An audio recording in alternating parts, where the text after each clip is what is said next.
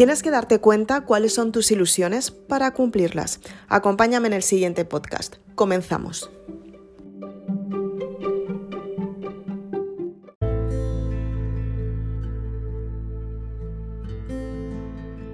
Son muchas las personas que te dicen ten sueños por cumplir.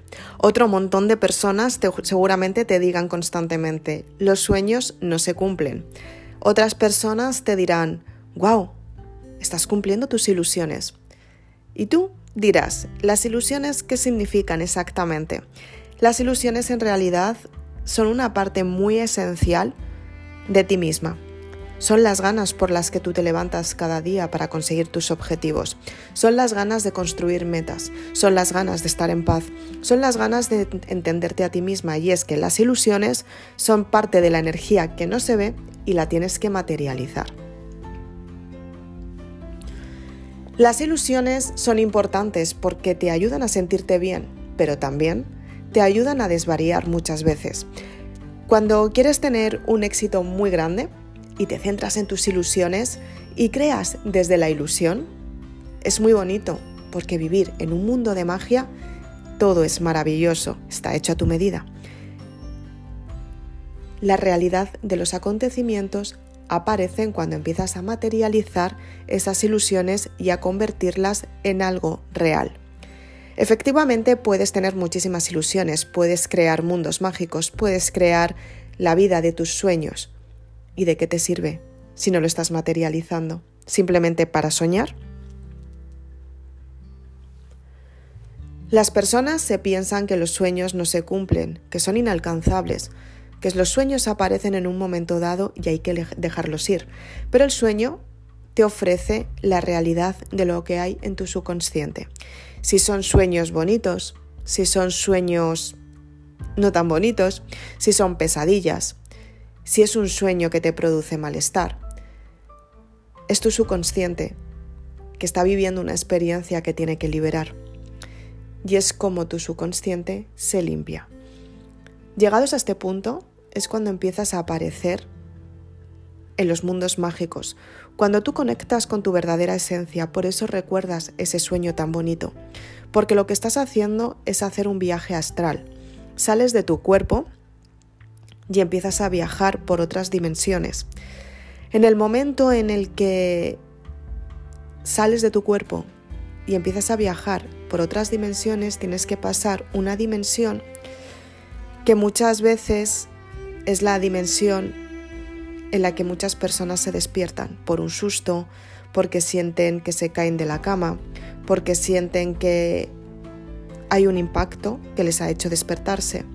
Y es que muchas veces tiene que ver con el subconsciente, que se está terminando de relajar, y otras veces tiene que ver que ya has salido de tu cuerpo y cuando estás saliendo tienes que pasar por una dimensión un poco densa.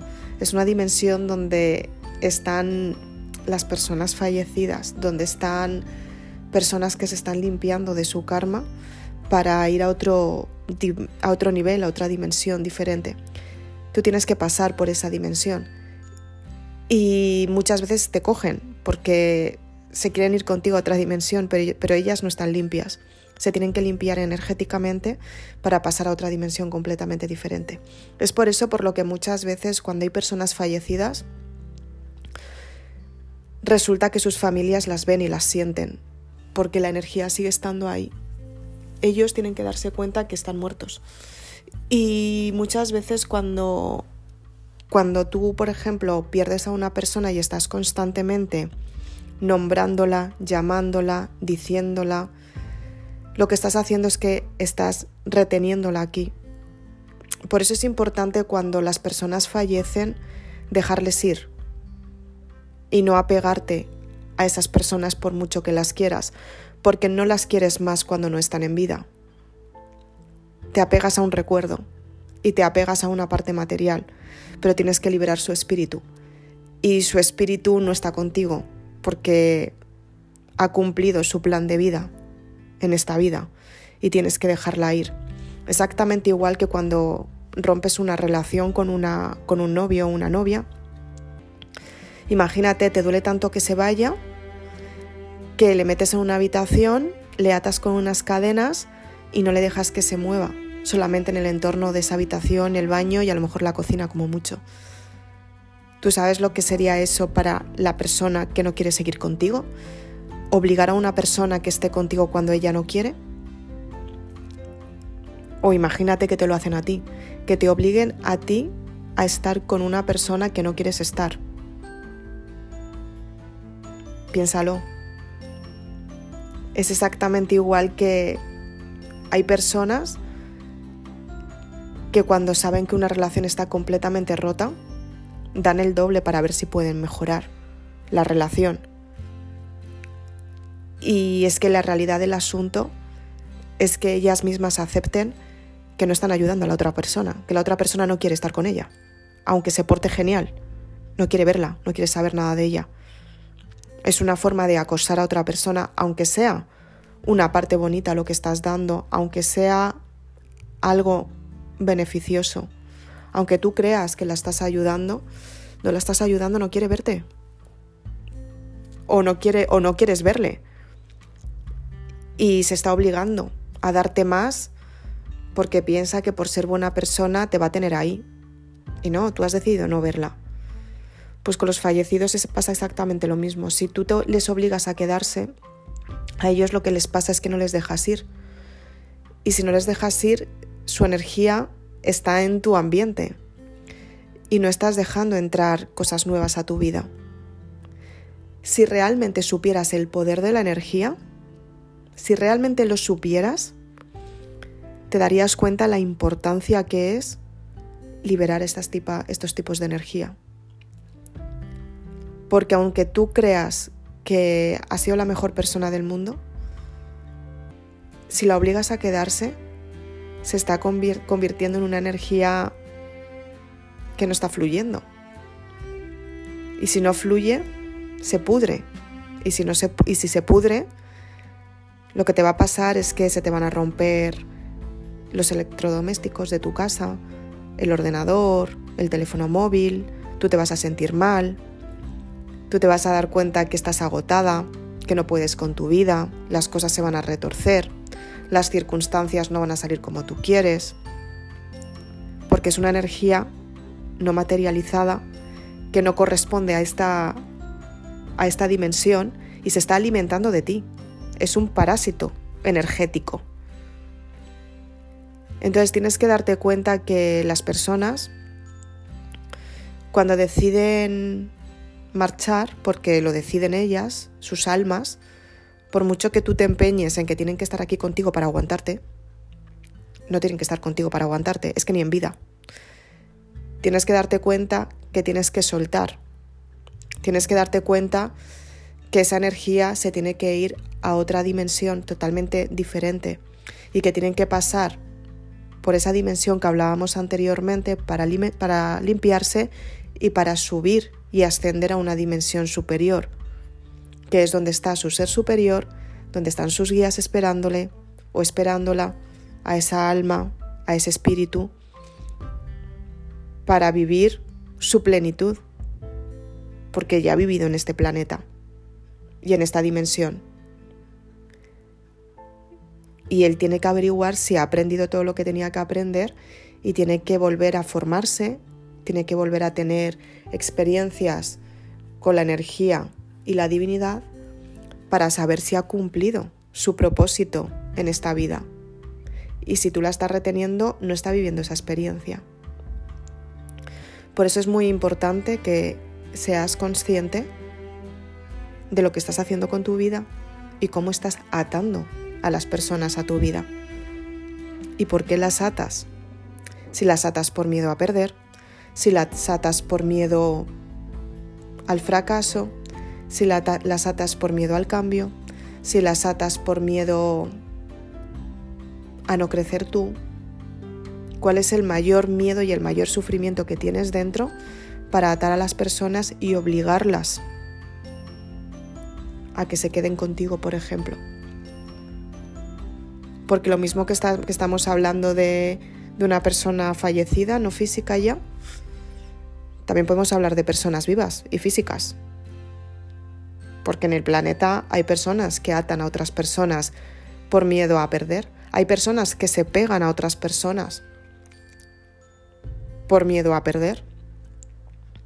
Entonces tú tienes que darte cuenta si eres una persona que, brillas en tu propia esencia, que tienes tu propia luz, o si eres una persona apegada.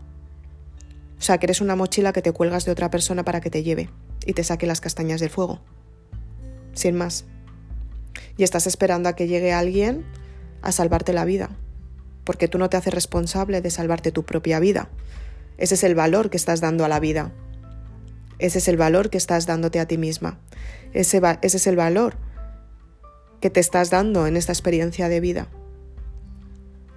Vigila tu karma, entiéndelo, por qué estás viviendo esta experiencia, qué es lo que tienes que entender de la experiencia de tu entorno, cuál es el resto de almas que te acompañan en tu vida, si estás cumpliendo el objetivo, si por el contrario no lo estás cumpliendo.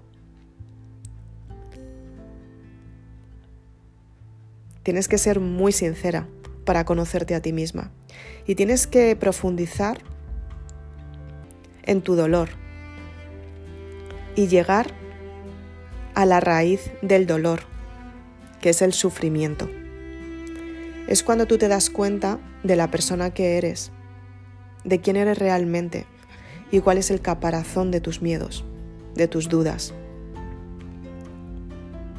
¿Qué es lo que tienes que cambiar en tu vida para que te des cuenta que cuando rompes ese caparazón, cuando afrontas ese dolor, cuando lo sufres realmente y lo sientes porque lo has sufrido, es cuando lo sanas.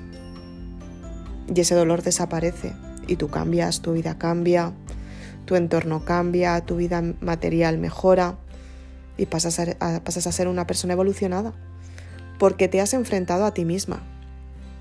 Los verdaderos valientes saben que el miedo no está fuera, sino dentro.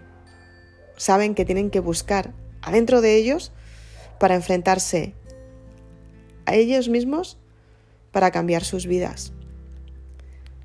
Por eso la gente está muerta de miedo, porque escuchan a otras personas y les etiquetan cómo tienen que ser, por qué tienen que ser, por qué tienen que hacer lo que hacen, por qué van a ser, cómo lo van a conseguir, qué éxito van a tener. Y efectivamente, ellas no son así. Es importante que seas consciente de todo lo que tienes que cambiar en tu vida porque imagínate, si tú mañana te mueres, nunca se sabe, pero si tú mañana te mueres, mira todo tu entorno. ¿Es lo que siempre has querido? Sé sincera.